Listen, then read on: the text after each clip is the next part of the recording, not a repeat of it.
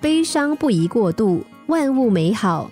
在你低头垂泪的时候，也许有一朵花儿在绽放，有鸟儿在哺育自己的孩子，有一个好人做了一件好事。而沉溺于悲伤不能自拔，就会引起一系列的连锁反应，比如自暴自弃。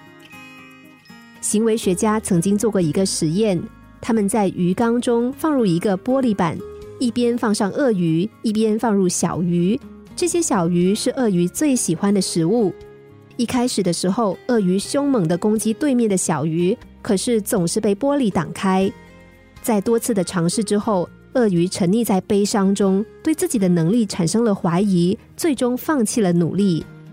在这个时候，如果你把其中的玻璃板拿开，即使那些小鱼在鳄鱼的嘴边游来游去，鳄鱼也不会攻击这些小鱼。如果一直不给它食物，即使鳄鱼饿死，都不会尝试去攻击那些小鱼。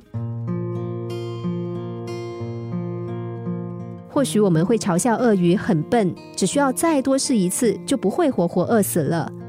然而，他被自己曾经的失败给打败了，他输给了懦弱的自己。在这个世界上，有多少人因为绝望，也和那只鳄鱼一样，为打翻的牛奶赔上未来的快乐呢？我们说，化悲伤为力量，实则很难。如果能为悲伤止血，不为其所扰，那就已经是万幸了。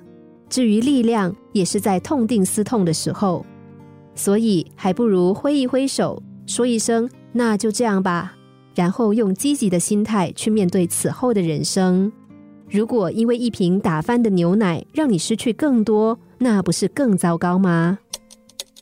心灵小故事，星期一至五晚上九点四十分首播，十一点四十分重播。重温 Podcast，上网 U F M 一零零三 t S G。